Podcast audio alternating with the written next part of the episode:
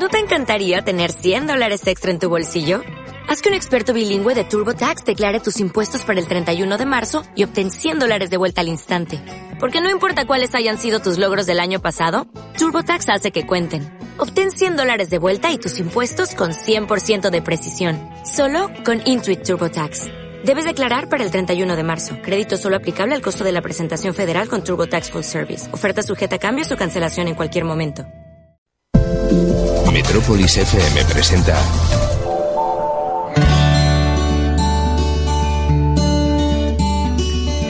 Cada semana hablamos de agricultura. Agrópolis con Alejandro Plampiev y Carlos López. Muy buenos días. Amanece otro día de estos típicos de la región de Murcia. Soleado a más no poder, con buenas temperaturas. La verdad que es un día envidiable que nosotros comenzamos tempranito. Digo nosotros porque al otro lado del cristal tengo a Carlos López. Carlos, muy buenos días. Buenos días, señores Oriente. Buenos días, Alejandro. Eh, como digo, es un día muy largo. Nosotros empezamos a aprovecharlo tempranito. ¿Y cómo lo vamos a hacer, Carlos? Pues como siempre empezamos con el estado de los cultivos, pasaremos a hablar de los precios, después hablaremos un poquito del agua y acabaremos como siempre, bueno, también con nuestros compañeros de Agrodiario dando la información de las noticias y acabaremos como siempre pues con una entrevista que me parece bastante interesante la de esta semana porque vamos a hablar de nuestro producto estrella ¿Cuál? Murcia, ¿Cuál el es? limón El limón. y el pomelo. Limón y el pomelo. Entonces Van- vamos- suel- suelen ir siempre muy de la mano, eh, porque bueno, el limón, el pomelo, hay mucha gente que al pobre no lo quiere, pero bueno, le preguntaremos a, a Ilimpo por, por estas y otras cuestiones. Va a venir a decírnoslo eh, José Antonio García Fernández, que es el director de Ailimpo. Perfecto, pues con el director del Limpo eh, comentaremos el, este- el digamos el estado de salud de este cítrico emblema de la región de Murcia. Y bueno, pues eh, yo creo que lo mejor va a ser eh, ir llamando a los compañeros de Agrodiario para que nos comenten eh, cómo está la situación, cómo está la actualidad de la agricultura en nuestra región. Así que bueno, vamos con ello.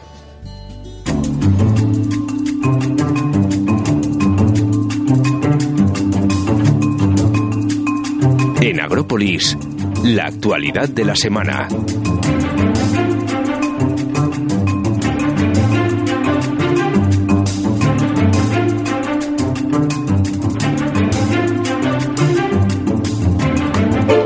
Pues eh, como cada semana vamos a recibir eh, para hablar de la actualidad que nos deja eh, la agricultura esta semana a José Luis González. Él es editor de agrodiario.com. Buenos días, José Luis. Hola, buenos días. ¿Qué tal? Eh, pues eh, bien, deseando que nos cuentes eh, esa- ese resumen semanal de noticias, porque hay alguna que, bueno, que, que, que movida, ¿verdad? Bueno, sí. la verdad es que ahora a nivel de noticias en todos los ámbitos, eh, sí, está bastante, bastante movidito. Y en la agricultura, bueno, la agricultura siempre está acostumbrada así a, sobre- a sobresaltos, ¿no? Entonces, bueno, pues bien, eh, no- para no aburrirnos, ¿no? Sí. Ahí, pues mira, si te parece, comenzamos. Y, eh, por ejemplo, una, una noticia que es pues muy muy muy interesante en cuanto a, a la capacidad tecnológica de, la, de la región de Murcia y es informar de, de una feria que se está celebrando ahora mismo en, en Argelia. Eh, bueno, en, en la, la feria es Yazagro, Yazagro, no sé cómo se pronuncia en, en, en argelino, pero bueno. Y, y sobre todo, pues bueno, eso mm, va sobre, sobre la maquinaria y sobre de- tecnología de la maquinaria para la, la parte de, de- de agricultura, de envasado y, y todo. Y ahí, pues esa feria acuden un total de 15, 15 empresas de, de, la, de la región de, Murcia que bueno pues van allí para explicar las últimas tecnologías y avances en, en maquinaria de maquinaria de alimentación eh, de envasado procesado y, y eti- y etiquetado y desde maquinaria eh, made in Murcia o sea made in Murcia hecha, hecha aquí no entonces bueno pues eso es una una buena noticia eso equivale a al 30% de las empresas que, que, que van de, de España, pues el 30% es, es de Murcia. Consideramos que es una noticia interesante, ¿no? Sí que lo es. Y bueno, para el desarrollo tecnológico y productivo de, de, la región de Murcia. Eh, después vamos también a otra noticia que alcance que también afecta directamente aquí a, a Murcia y si hace 15 días hablábamos del Brexit, pues hay que seguir hablando con el, con el Brexit, ¿no?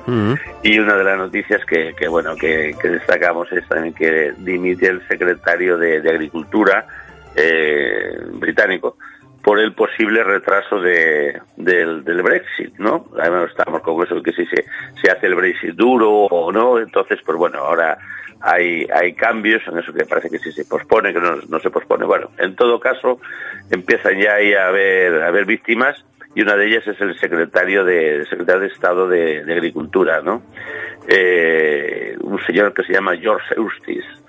Pues este pues presentó su, su dimisión pues frente a la posibilidad de que se retrase el Brexit y, y, eso es, pues bueno, en cuanto a, la parte que también nos afecta mucho, todo lo que ocurre con el Brexit en el sector agrícola, eh, sabemos que la región de Murcia está directamente afectado, ¿no? Todo lo que ocurre ahí le, tiene, tiene mucha, mucha importancia, ¿no? Sí, en, permanente vilo no, nos tienen. Sí, es, exactamente. ¿Qué pasará? ¿Qué no pasará? Pero, pero bueno, ya llevamos una, una etapa, como decíamos al principio, que estamos muy acostumbrados a estar así un poquitín en, en este estado de excitación. A ver ah. qué pasará mañana, ¿no? Sí, sí, José Luis, bueno, Buenos días, soy Carlos. Eh, Hola, Carlos, buenos días. Antes era el Brexit, eh, digo, perdón, ahora el Brexit antes era Rusia y Ucrania. Eh, los murcianos no nos podemos estar tranquilos, nos dormiríamos. No, exactamente, no, no se puede estar. Por eso digo que tenemos que estar siempre en perfecto estado de alerta y de, y de excitación, porque cuando no es una cosa, pues viene la otra.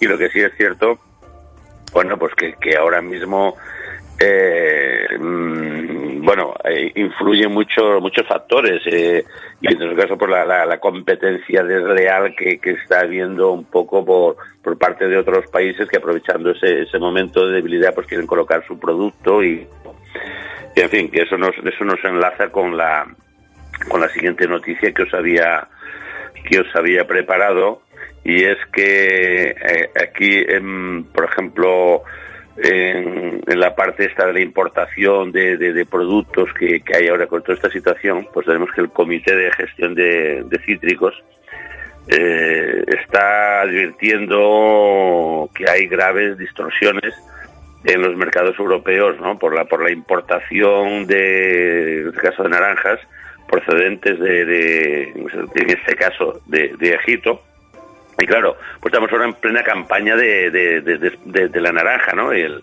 y el, producto nuestro y de la comunidad valenciana, ¿no? Pues eso está, está haciendo que lleguen productos de productos de, allí a muy bajo precio, bastante bajo precio, porque eso también les favorece un poco que ellos han devaluado su, su moneda y, bueno eh, y luego las, unas políticas comerciales como muy muy agresivas no entonces todo toda esta situación ahora mismo lo que pasará lo que no pasará eh, influye que, que, a río revuelto ganancia de, pescadores no entonces sí sí que afecta continuamente cualquier cambio que ocurra por allí. Mm. y qué más nos trae la actualidad de la semana pues bueno, ya vas en clave, en clave más cercana, en clave local. Hmm. Eh, por ejemplo, ya después de mucho tiempo de, parón, el, el IMIDA eh, comienza la, contratación de, personal para que participe en proyectos de investigación, ¿no? Hasta el año 2000, 2021, ¿no? Entonces, eh, este instituto, dependiente de la Consejería de Agua, Agricultura, Ganadería y Pesca, pues comenzaron, comenzaron ya eh, esta semana la contratación de, dicho, de dicho personal, ¿no?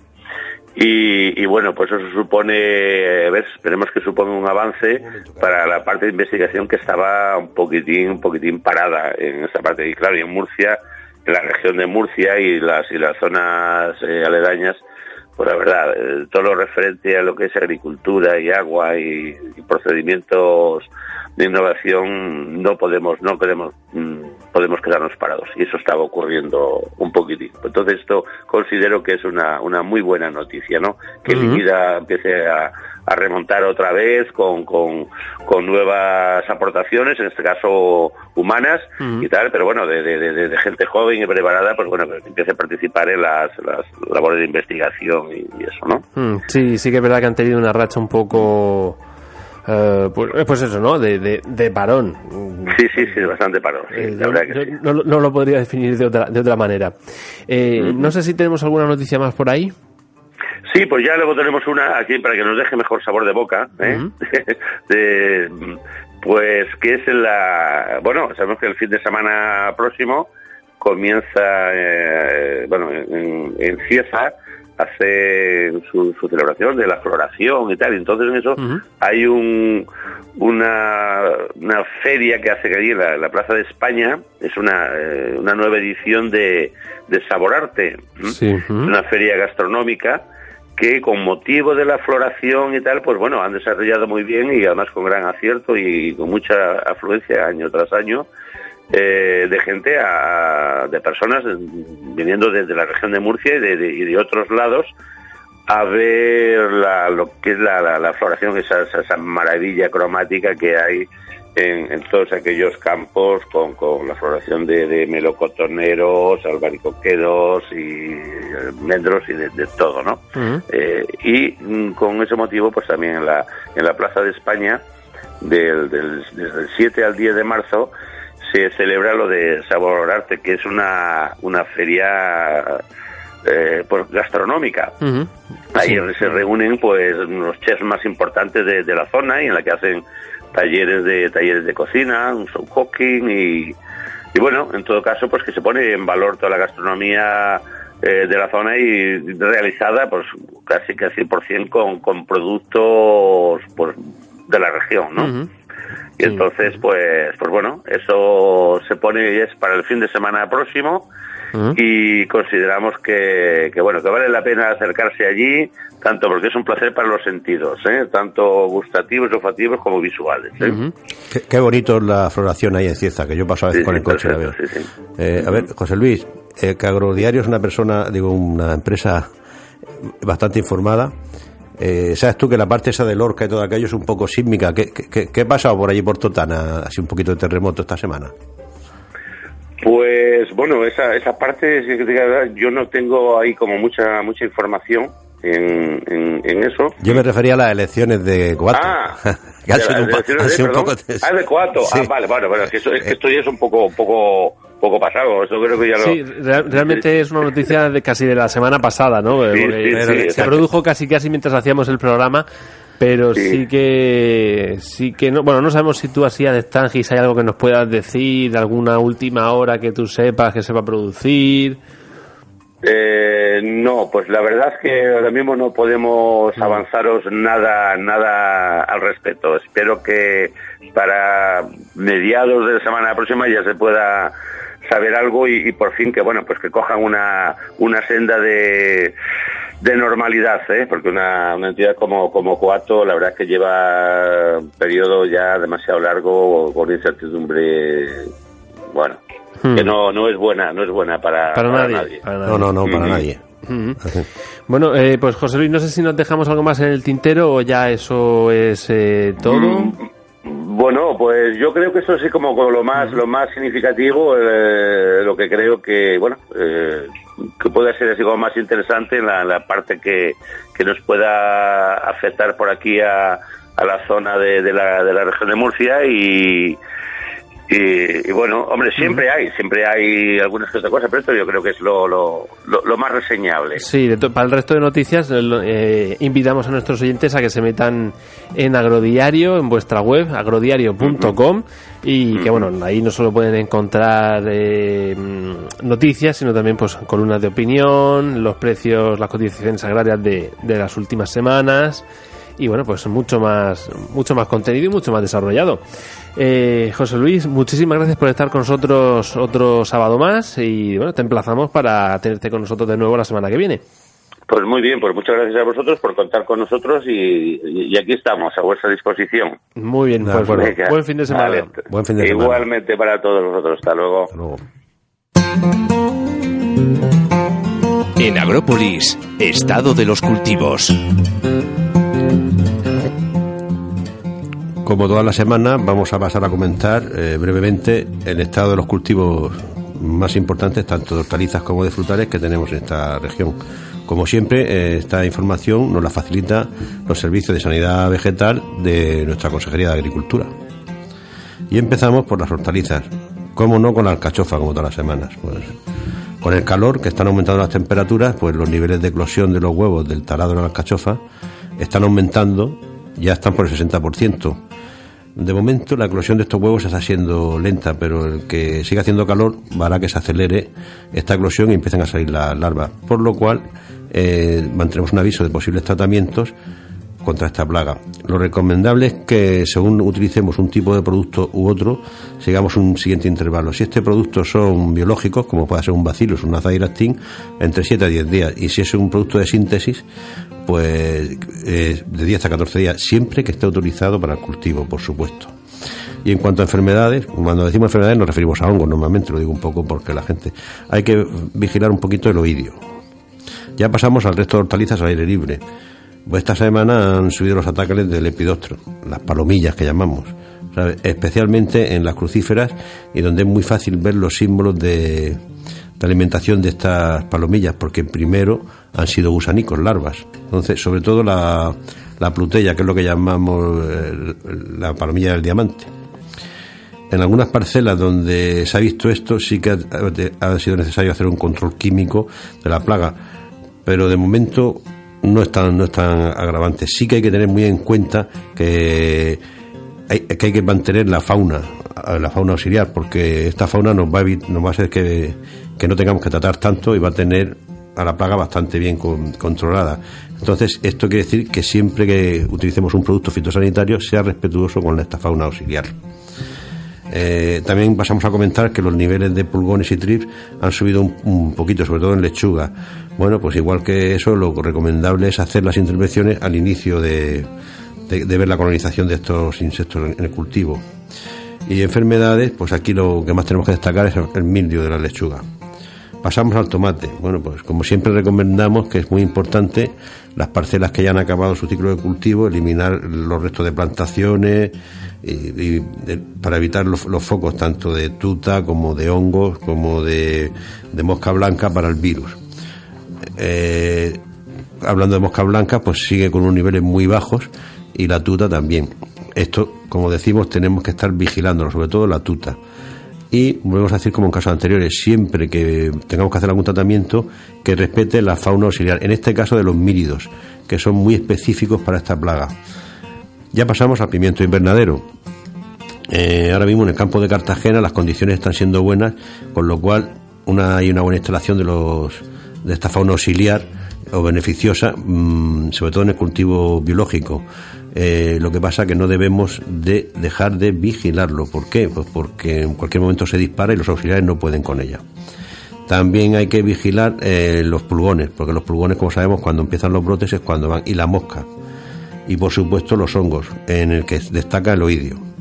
Y los virus, pues ahora mismo la incidencia es muy baja en el pimiento. Y ya pasamos a los frutales. En los frutales ahora mismo lo que más se manifiesta es las picaduras de las flores de los pájaros. Eh, dañan la flor, ya sabemos que flor que pica, flor que no da fruto, pues que los frutos provienen de la flor. Sobre todo esto es muy, muy, muy eh, más representativo en los bordes de la parcela que por el interior. Pero no obstante tenemos que tomar medidas para espantarlos un poco, porque no tenemos otra manera de, luchar contra los pájaros.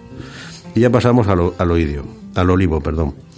En el olivo ahora mismo estamos en una fase de poda, ya hemos acabado de recolectar la aceituna y entonces em, empieza la poda. Y como siempre hay que tener una, unas recomendaciones, mantener una relación hoja-madera alta para que se pueda crecer bien la vegetación, eh, respetar siempre la tendencia natural de cada especie de olivo, las botaciones deben de cubrir las ramas principales, en los olivos viejos hay que hacer una poda de renovación que suprima las maderas viejas, en los olivos que vayan destinados a aceituna de mesa hay que hacer un aclareo ligero de la copa para que luego se aire bien el fruto y coja sabor. Hacer siempre el mínimo número de cortes posibles y por supuesto quemar o titular los restos de poda antes de la salida de los adultos de los barrenillos y no titular los restos nunca en el terreno sobre todo si vemos que hay algún síntoma de algún de algún virus o algún algún hongo En cuanto a los cítricos, pues ahora mismo la naranja y la mandarina están, bueno, pues con los botones florales empezando a moverse y no es nada preocupante. en cuanto a plagas, prácticamente la presencia de las mariposas o lepidópteros es pequeña. Eh, están empezando a haber alguna captura de estos lepidópteros y bueno, todavía no, no prevemos los primeros picos de la curva. Los primeros picos es el punto máximo, por eso se dice pico, que cuando más capturas habrá. Calculamos que es a principios, mediados de la primavera. Los piojos, eh, es con la semana pasada, hay algunas capturas de adultos, pero son muy pequeñas o nulas. Y en la zona de Guadalentín, como es más cálida, sí que se ve algún, alguna presencia del bigote producido por el tetranicho urticae.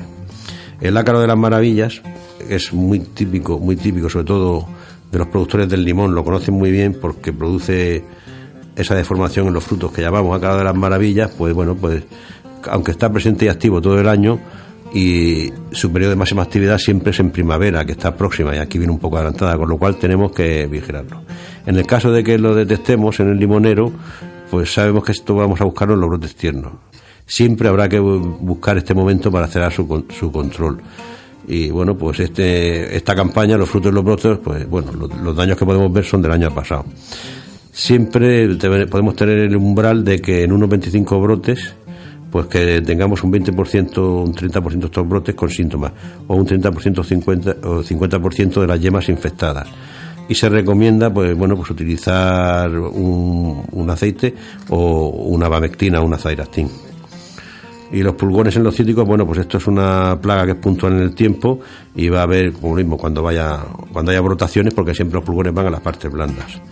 La mosca, bueno, pues el año pasado fue bastante conflictiva que pasó a ser de plaga secundaria a ser una plaga importante, pero bueno, este año parece ser que llevamos la, la cosa más controlada como de costumbre, pues siempre va a los a los brotes tiernos. Y cuando en estos brotes haya un 20% más o menos de daño, cuando de, presencia, es cuando debemos de valorar la realización de un, de un tratamiento. Y como siempre recomendamos, pues siempre hay que procurar hacer tratamientos que respeten la fauna auxiliar que nos ayuda tanto a controlar las plagas ya no en este cultivo, en todo.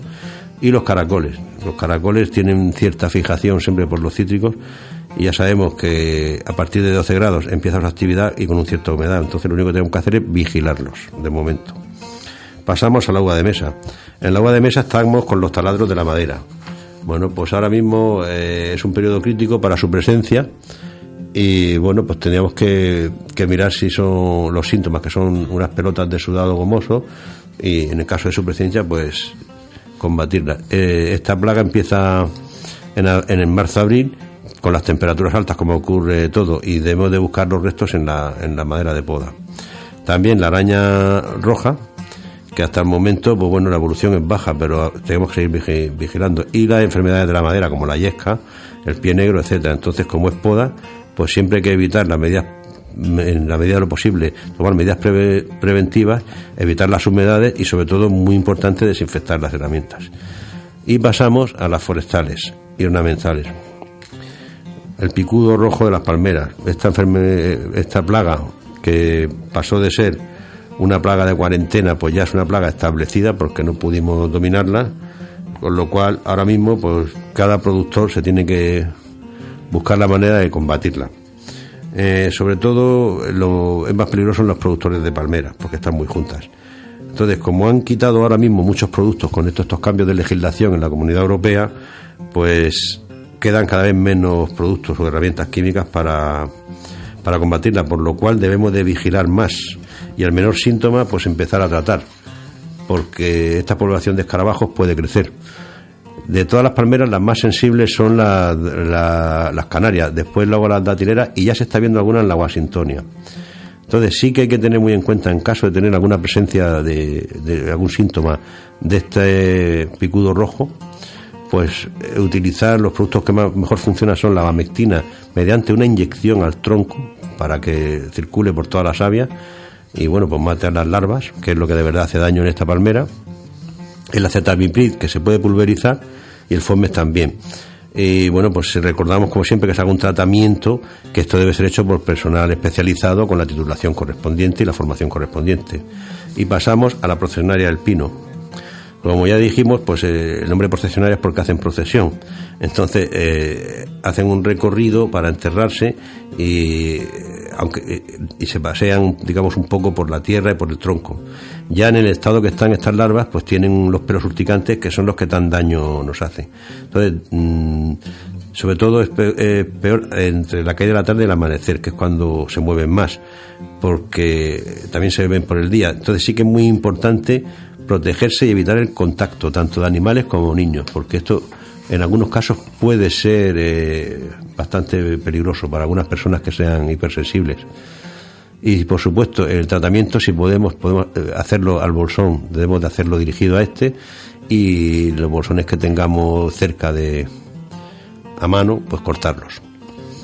Y ya mm, terminamos pues comentando un poquito pues que continúan las campañas específicas de, exportación, la de naranja que mencionas a EU, la de fruta de hueso a, Sudáfrica, a Canadá, la ciruela de melocotón a China, el albaricoque también a Estados Unidos y el limón a Estados Unidos y cerezas a Tailandia. Como todas las semanas, y, toda esta información la pueden encontrar en el CESBEC del Mapama. Y con esto acabamos la información correspondiente al estado de los cultivos.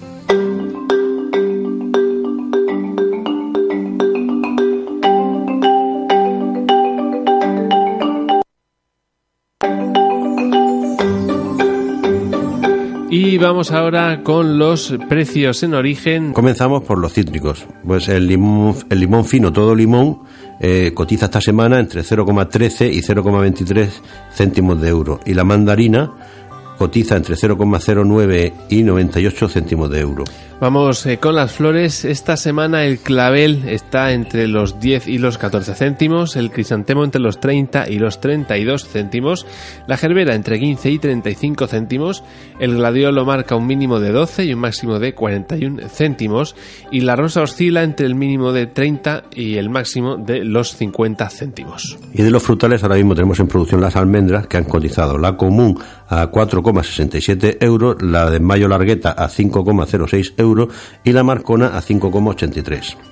Vamos con las hortalizas. La alcachofa pequeña oscila entre los 48 y los 83 céntimos. El apio verde está entre los 30 y los 36. El brócoli entre los 28 y los 52. El calabacín, por otra parte, está entre los 15 y los 42 céntimos de máxima. La coliflor está entre los 35 y los 70 céntimos. La espinaca entre los 90 céntimos y el euro 46 de máxima.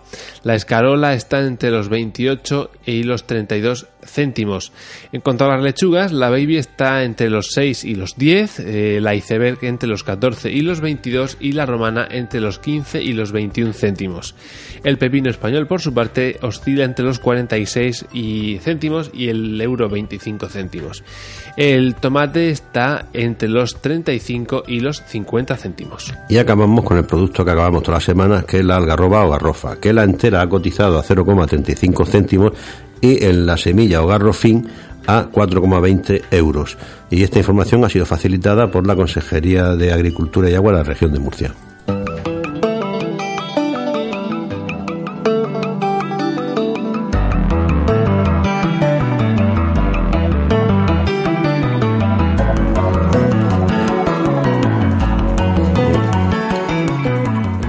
Como todas las semanas pasamos a comentar el estado de los embalses de nuestra cuenca, tan importante que es para nosotros el agua. Eh, la última publicación, la última medición que nos da, que nos ha facilitado la Confederación Hidrográfica del Segura, es la siguiente. El embalse de la Fuensanta tiene actualmente 40 hectómetros cúbicos, estando al 19% de su capacidad. El del Talave, 19 hectómetros cúbicos, estando al 55% de su capacidad. El Cenajo tiene 122 hectómetros cúbicos, está al 28% de su capacidad.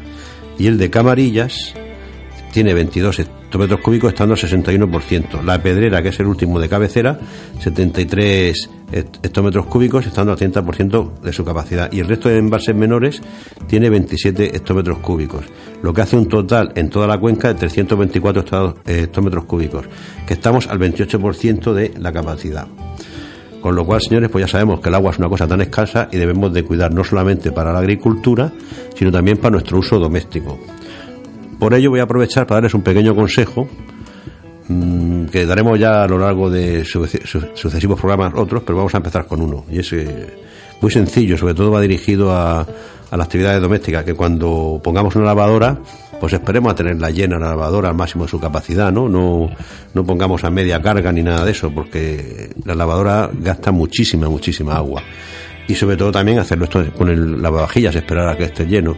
Y ya veremos como con muchas, muchos que hagamos esta pequeña medida, pues ahorraremos ese agua tan preciada por nosotros.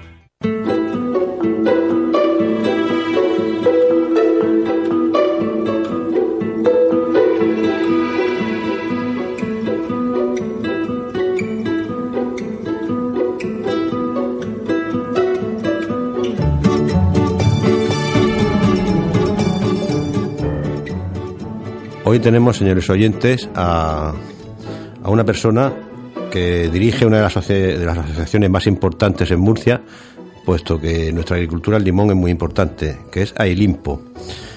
Tenemos a José Antonio García Fernández, que es el presidente o, representante más importante de AILIMPO. Buenos días, José Antonio. Hola, buenos días. Sí, soy el, director. el director, vale.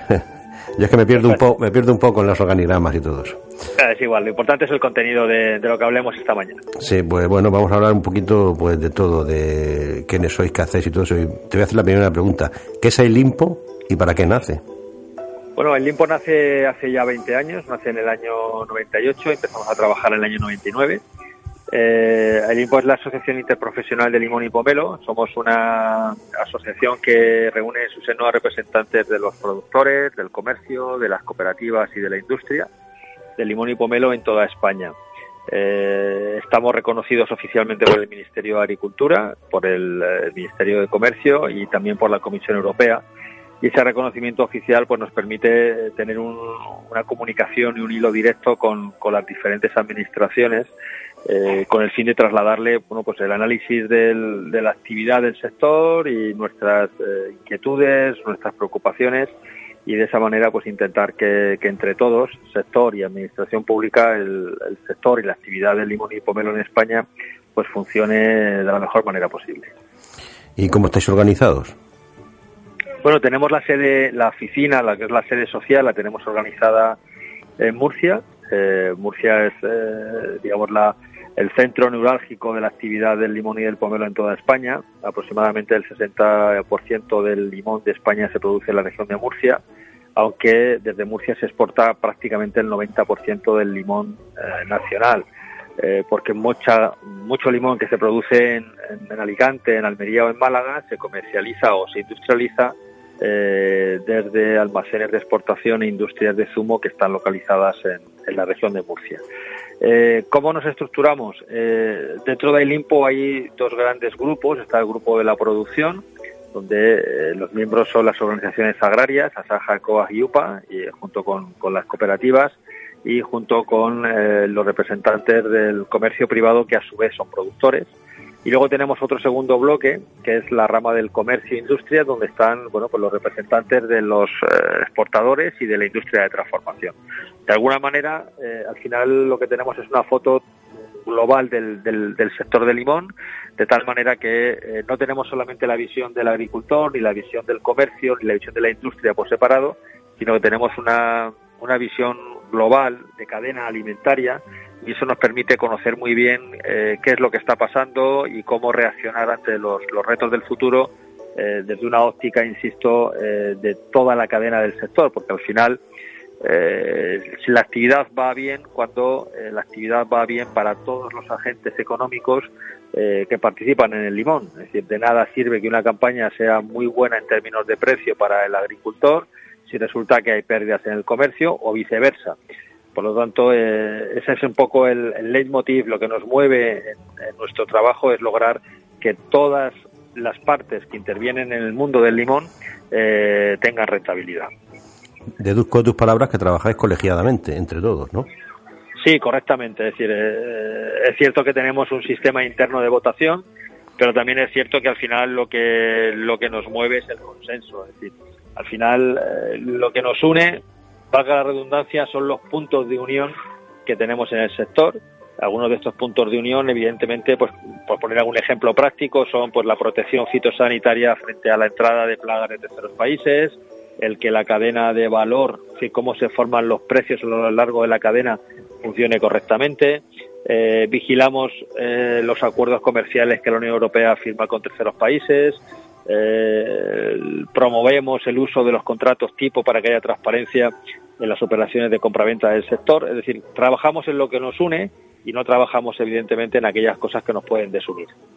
¿Y Ailimpo como asociación cómo se financia? Bueno, Ailimpo se financia exclusivamente con fondos, con fondos del sector. Eh, nosotros no, la asociación eh, no recibe eh, subvenciones de, ninguna administración ni de comunidades autónomas ni de la Administración Nacional. Y, esto es una premisa clave, primero porque al final eh, es un termómetro de nuestra eficacia. Eh, hay un sistema de aportaciones eh, en función de los kilos comercializados y kilos industrializados. Y, insisto, es un termómetro que nos permite, nos exige, es decir, el sector nos exige que debido a esa financiación pues tengamos que trabajar para los intereses del sector y por otro lado nos da un nivel de independencia de total y absoluto respecto de determinados intereses políticos que pueda haber en una comunidad autónoma o en otra o en el gobierno de España.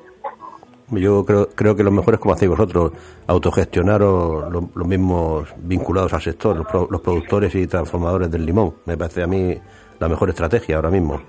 Sí, eso fue una de las primeras reglas de oro de funcionamiento que, que se establecieron ya hacía casi 20 años, en el año 99 y la verdad es que, insisto, nos da un nivel de, independencia que nos permite trabajar y pelear por aquello que representamos, que es, que es, el mundo del limón y del pomelo, y, totalmente independiente de, intereses políticos que hoy son unos y mañana son otros. Supongo también entre vuestras funciones eh, dais asesoramiento no solamente de cara a, plagas importadas, como has dicho, sino a actualización, normativas de, fitosanitarios a los propios asociados, ¿no? Sí, efectivamente. Hay una, bueno, hay, hay, una parte de la información que evidentemente va, tiene un uso, digamos, privado entre los asociados. Luego también hay una parte importante de la información que, que tiene carácter público y que puede consultarse, por ejemplo, a través de nuestra página web eh, en abierto. Y, eh, bueno, ofrecemos información eh, exhaustiva del sector. ¿no? Nosotros siempre hemos pensado que la información es poder y la información es un elemento clave para tomar decisiones. Nosotros lo que intentamos es manejar la mayor cantidad de información, pero también con la mayor calidad posible, de tal manera que los agricultores, los, comerciantes y la industria puedan tomar las mejores decisiones de cara a futuro.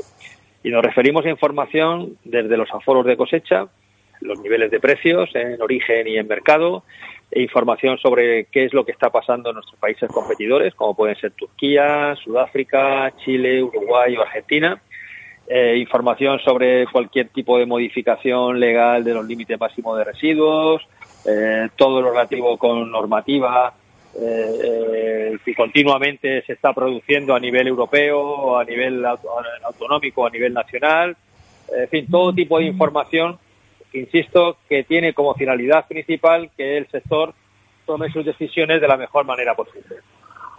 O sea, deduzco entonces que debéis de tener algún grupo de técnicos que se dediquen a esto en exclusiva, ¿no? Porque es una información bastante difícil de, compilar y de gestionar y todo. Sí, por ejemplo, uno de los uno nosotros tenemos dentro de la interprofesional tenemos un grupo de trabajo, por ejemplo, específicamente para eh, analizar y estudiar toda la problemática del, cultivo y comercialización del limón ecológico. Eh, y uno de los trabajos que hacemos es, bueno, elaboramos hace ya unos años un, un Mecum eh, muy muy eh, perfilado, muy técnico, que bueno que permite ante cualquier problema de carácter sanitario pues conocer eh, qué productos puedo utilizar, cuáles no puedo utilizar, en qué dosis, fechas de aplicación. Y de la misma manera también tenemos para la parte agrícola, para limón convencional, tenemos un manual de recomendaciones de tratamientos fitosanitarios eh, que, es un documento que se puede consultar desde la página web, está, está en abierto y, cualquier interesado puede, puede entrar y puede pinchar y lo puede descargar. Y es un documento que, bueno, que actualizamos cada cinco o seis meses, ya que como, como sabéis, bueno, pues todas las normativas sobre productos fitosanitarios En cuanto a dosis, aplicaciones, límite máximo de residuos, plazo de seguridad, eh, cambia con una velocidad de vértigo y es importantísimo pues estar actualizado. Sí, que requiere una actualización porque puede meter la pata en un mercado sin querer por ignorancia. Correcto. Y han nombrado la palabra mágica, ecológicos, que está de moda, digo por eso es mágica. Eh, vosotros me imagino que llevaréis algún tiempo por, la especificación del sector, pero ¿notáis que esté creciendo este tipo de, de cultivo, el ecológico? Sí, bueno, hay, hay dos palabras mágicas. Una es ecológico eh, y la otra es sostenibilidad. Y bueno, si te parece, vamos a hablar ahora un poquito del ecológico, atendiendo a tu pregunta, y luego, si, si, te, si te parece, si es de interés, hablamos un poco también de sostenibilidad. Me parece, me parece muy interesante las dos cuestiones. Eh, efectivamente, la producción de limón ecológico está creciendo en los últimos años a un ritmo muy importante. En este momento, según las cifras que manejamos, podríamos decir que en este momento alrededor del 12% de la producción de limón en España ya sería limón ecológico. Eh, y las perspectivas es que en un horizonte muy cercano de dos campañas, tres campañas, superemos el, el 15%. Es cierto que hasta la fecha ha habido una, un diferencial de precio eh, muy considerable ¿no? entre el limón convencional, me refiero diferencial de precio para el agricultor, precio en árbol, un diferencial importante entre el limón convencional y el limón ecológico. Este diferencial es cierto que también se va acortando en estos dos o tres últimos años, debido a que, a que, a que está creciendo a ritmo muy elevado, muy rápido la producción ecológica. Es cierto que el consumo de limón ecológico eh, en los últimos años también ha aumentado la demanda en los mercados europeos. De alguna manera, España está cogiendo el relevo, está cogiendo el testigo de Italia. El mercado de limón ecológico en Europa era un mercado controlado hasta hace poco por, por el limón italiano. Es cierto que el limón italiano ha pasado por algunos escándalos de fraude que han dañado de manera importante su reputación y en la medida en que en España estamos haciendo las cosas de forma seria, ordenada y muy controlada también por los consejos de agricultura ecológica, eh, eso nos está permitiendo que reemplazar eh, con algunos clientes y en algunos mercados el limón italiano ecológico por el limón español ecológico. En cuanto al futuro, ¿qué es lo que pasará? Bueno, ya he apuntado que hay un crecimiento muy elevado de las producciones eh, de limón ecológico y yo creo que estamos llegando a ese punto de equilibrio entre oferta y demanda. Eh, bueno, vamos a ver cómo, cómo, cómo se maneja. También es cierto que en los últimos años, donde hemos vivido una crisis económica importante en toda Europa, el consumo de la línea ecológico también se vio un poquito perjudicado. Eh, vamos a ver si eh, la economía en Europa empieza a coger un poquito más de tono y de forma indirecta eso también permitirá un crecimiento del consumo y sostenible, que habías dicho que, la, segunda palabra mágica. la sostenibilidad es la segunda palabra mágica. Eh, estamos en un momento donde la palabra sostenibilidad aparece de forma recurrente y permanente en los medios de comunicación, eh, pero también es cierto que muy poca gente sabe definir qué es un es un producto sostenible, un producto agrícola, un alimento sostenible, ¿no? La sostenibilidad es un concepto tremendamente amplio y al final la verdad es que hay que adaptarse a, a lo que cada cliente entiende o a, las expectativas que puedan tener determinados consumidores. Eh, sí que me gustaría apuntar una primera conclusión. Eh, no hay que confundir sostenible con ecológico, que son, son dos categorías de productos distintos. Nosotros para el limón, desde el profesional, llevamos ya trabajando con numerosos clientes eh, hace ya lo menos cuatro años el, un poco la definición de qué sería un limón sostenible. Y un limón sostenible nosotros lo definimos como la suma de, tres factores, ¿no? El factor económico, es decir, eh, un limón sostenible evidentemente tiene que ser un limón que sea rentable para el productor, que el precio que obtenga el, productor eh, sea superior al coste de producción. El segundo, segundo punto de sostenibilidad es el aspecto medioambiental, es decir, se tiene que haber producido de determinada manera, eh, de tal modo que nos permita un respeto y una mejora del, medio ambiente en el que se produce el cultivo. Y el tercer aspecto es el aspecto social, es el relativo a que eh, toda la actividad de mano de obra que se ha desarrollado en torno a ese cultivo, evidentemente se ha desarrollado en las mejores condiciones eh, laborales y sociales posibles.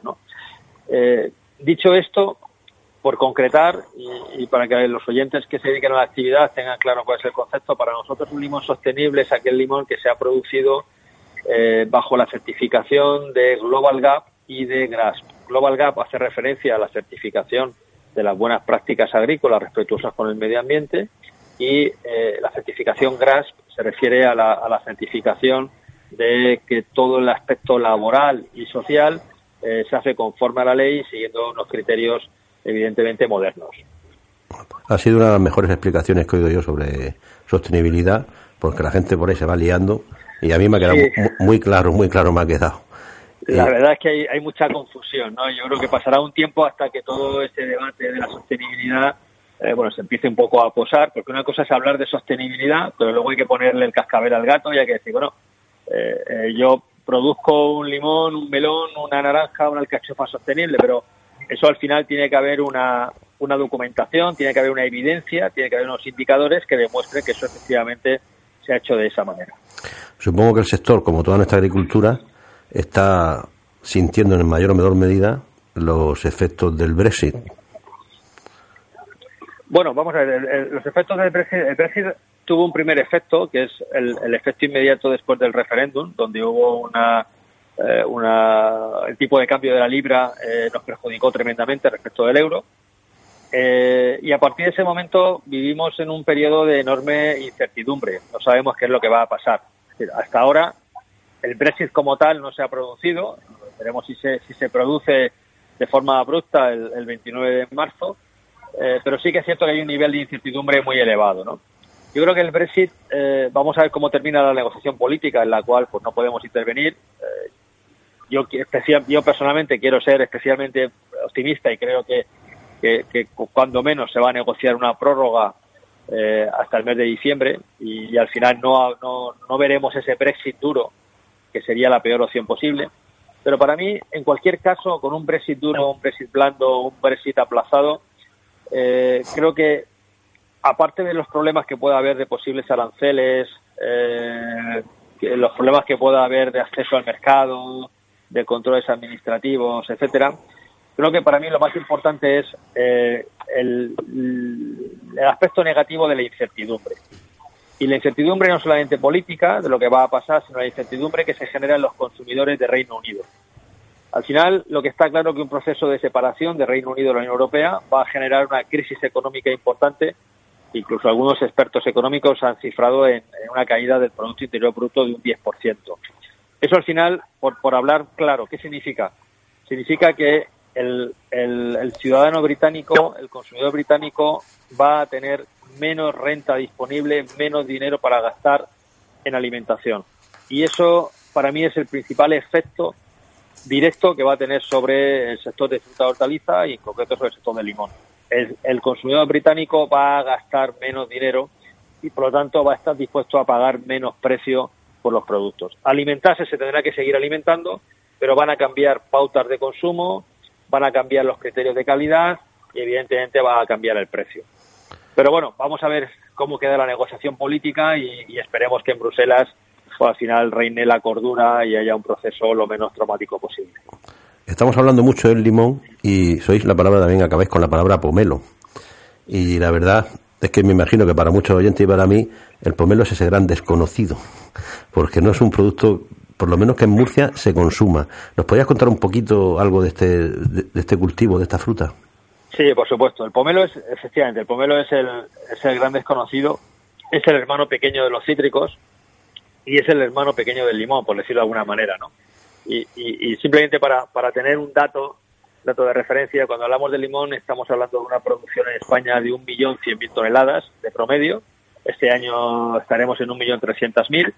Y cuando hablamos de pomelo estamos hablando de 80, 90 mil toneladas, para, para que tengamos un poco la dimensión del sector pero aunque sea el hermano pequeño sí que merece la pena que hablemos que hablemos un par de minutos de, este cítrico eh, que se produce en Murcia, se produce básicamente en Murcia, en la Vega Baja de Alicante y algunas pequeñas cantidades en la zona de Huelva, Sevilla y, y Cádiz. Eh, nosotros en España es productor de pomelo desde el mes de finales del mes de octubre hasta finales del mes de abril. Nuestro principal mercado es el mercado de Francia. Francia tiene un, una tradición de consumo de este cítrico eh, muy, muy importante desde hace muchísimos años, eh, que, vi, que proviene de las antiguas colonias francesas, sobre todo en el Caribe. Eh, y digamos que somos el, quinto jugador a nivel mundial. Eh, primero, el primer jugador sería Estados Unidos, segundo sería Israel eh, y nosotros estaríamos en, quinta posición. Es un producto desconocido, pero también es cierto que hemos observado que en los últimos, digamos, 6, 7 años es un producto que se ha ido introduciendo en los lineales de los supermercados. Es cierto que hace 10 años era muy raro encontrar en una cadena de supermercados en el lineal eh, este, este fruto, pero también es cierto que desde hace unos años eh, ya se puede encontrar, ¿no? Y es un producto bueno, con unas propiedades también, eh, como todos los cítricos, con alto contenido en vitamina C. Es un producto que va muy ligado también a dietas de adelgazamiento.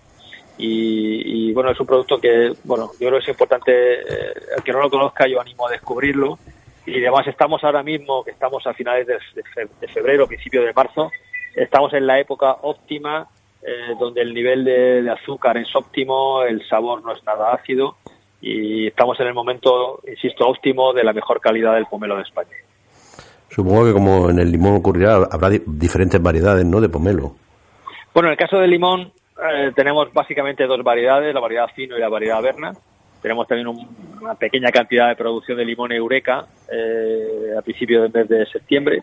Y en el caso del pomelo, tradicionalmente había tres, tres grupos de variedades, el pomelo blanco, el pomelo rosa y, el pomelo rojo.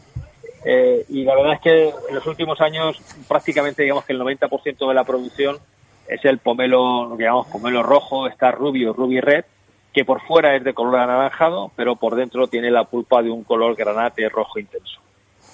¿Y, podrías recomendarnos alguna manera de tomar eh, estos pomelos? Porque ya te digo, es un gran desconocido si se toma como si fuera una mandarina, una naranja, o hay que hacer algún zumo, no sé. ¿Cómo se toma? Bueno, el, pomelo básicamente hay dos formas, o bien el zumo, o bien yo, aunque sea una labor un poquito más, eh, eh, más complicada, pero yo recomendaría pelar, pelarlo bien y tratar de quitar toda la parte blanca del, del fruto y comer, comer la pulpa, eh, que es realmente sabrosa, porque realmente si se, si se muerde o se consume lo que sería la parte blanca, eh, da un ligero punto de amargor y por eso yo recomiendo comer básicamente lo que es la pulpa eh, del el, gajo pelado, digamos, para, para, para entenderlo mejor.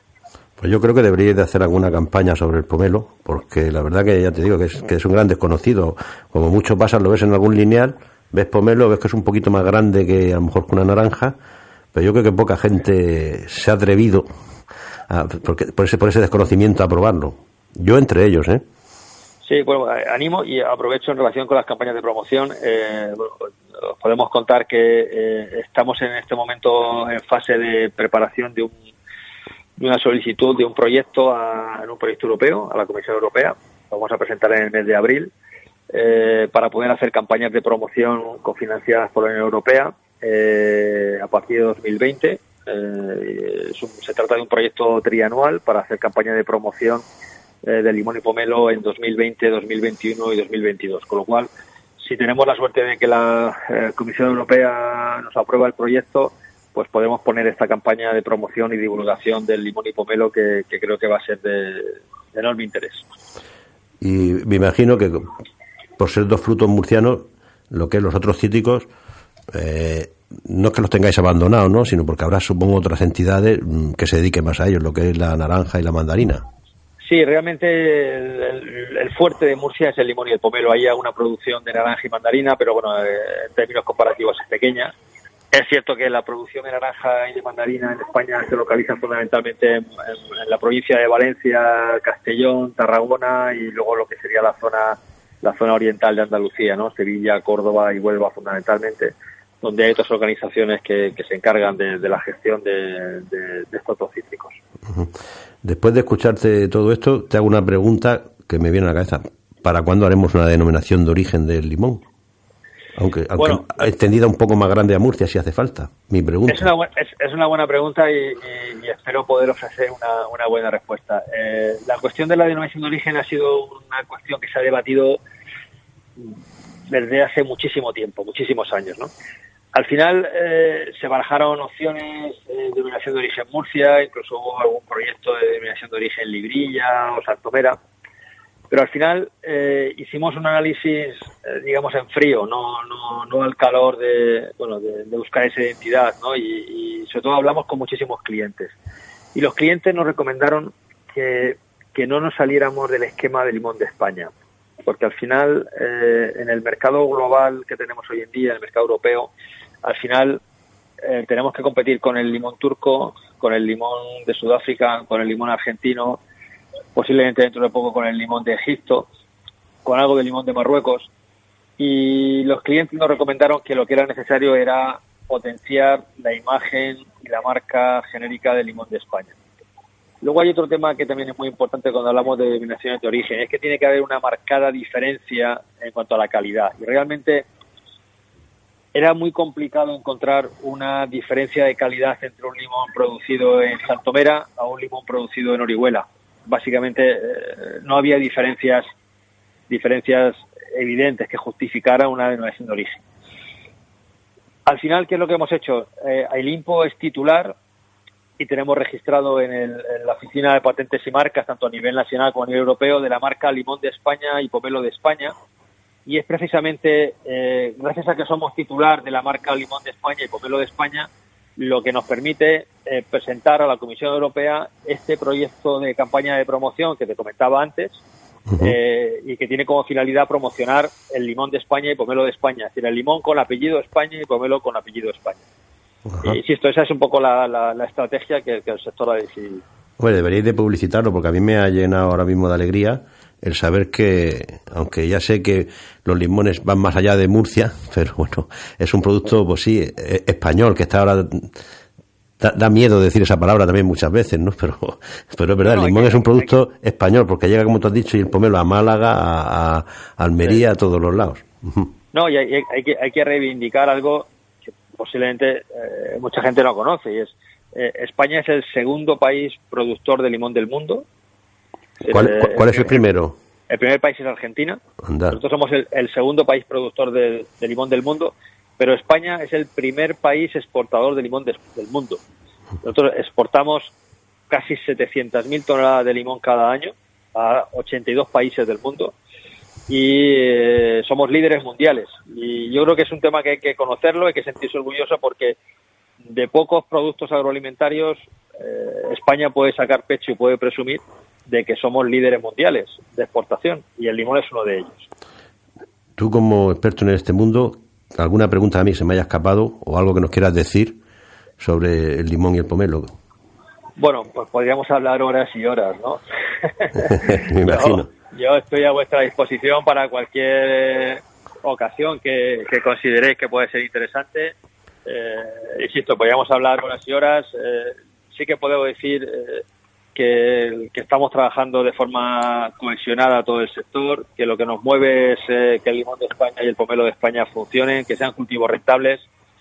Es cierto que hemos vivido, en el caso del limón, hemos vivido seis campañas que en términos de rentabilidad han sido históricas, eh, que, trabajamos mucho para, para que eso haya sucedido, que se está plantando mucho limón, que quizás hay que frenar un poco y que ahora vienen vienen algunos años que pueden ser un poquito más complicados, eh, pero eh, a mí no me gustaría que el futuro viéramos una, una caída de rentabilidad exagerada, sino que nosotros contemplamos estos años que nos vienen ahora como años de aterrizaje, donde tenemos que coger aire, trabajar en tema de sostenibilidad, trabajar en tema de calidad, trabajar en tema de seriedad del sector y de esa forma podremos seguir siendo líderes mundiales eh, de exportación eh, de limón fresco. Después de oírte, invito a, a los productores y transformadores que no estén en la asociación que se, que se unan, porque la unión hace la fuerza y es muy importante estar ahora unidos. En fin, y ya pues poco más. te ofrezco estos micrófonos para cualquier comunicado que quieras hacer en futuro o cualquier momento interesante del sector. Y nada más, desearte un buen fin de semana y darte las gracias por pues tenerte esta mañana aquí madrugando. Pues muchísimas gracias a vosotros por el interés y a vuestra disposición siempre. Pues ahora yo que, caigo, caigo ahora a toro pasado. Podemos haber preguntado esto de, de los beneficios del agua con limón todos los días. Yo no sé eso hasta qué punto está científicamente demostrado o comprobado, pero lo cierto es que lo hace mucha gente. Hombre, malo no puede ser porque el limón siempre hemos dicho que tiene mucha vitamina C o ácido ascórbico, entonces malo no puede ser. No, la verdad, la verdad que no. Yo, yo cojo la costumbre por temporadas, pero la verdad que no te sabría decir si lo hago todo, o sea, si lo hago mucho, si lo hago poco. Pero bueno, digo yo que aunque no sea constante, mm, pues como bien dices, malo no es, pues bueno, mejor hacerlo algo que no hacerlo. ¿no? Yo te, te voy a dar un consejo, aunque ahora un poquito más temprano, luego a media mañana, pues tómate algún gin tonic o algo, le pones limón y a ver si a lo mejor tiene doble efecto con el- Claro. la vitamina C y un poquitito de alcohol para desinfectarte. No quería yo ir por ahí porque es todavía bastante temprano, pero bueno, ya lo vamos, vamos a ir reposando la idea hasta dentro de un par de horas. De las 12 en adelante. Pues nada, pues cuando empiece nuestro compañero Pepe Conesa con la máquina, pues ya nos podemos tomar, a partir de esa hora ya se permite, se permite el gin tonic con esa, con esa rodajita. Bueno, pues espero que a los oyentes les haya gustado este programa, como con la- esa intención lo hemos hecho, y les deseamos de todas maneras que disfruten de esta soleada mañana. Pues vamos a por ello, Carlos. Nos vemos la semana que viene aquí, en Agrópolis. Hasta la semana que viene.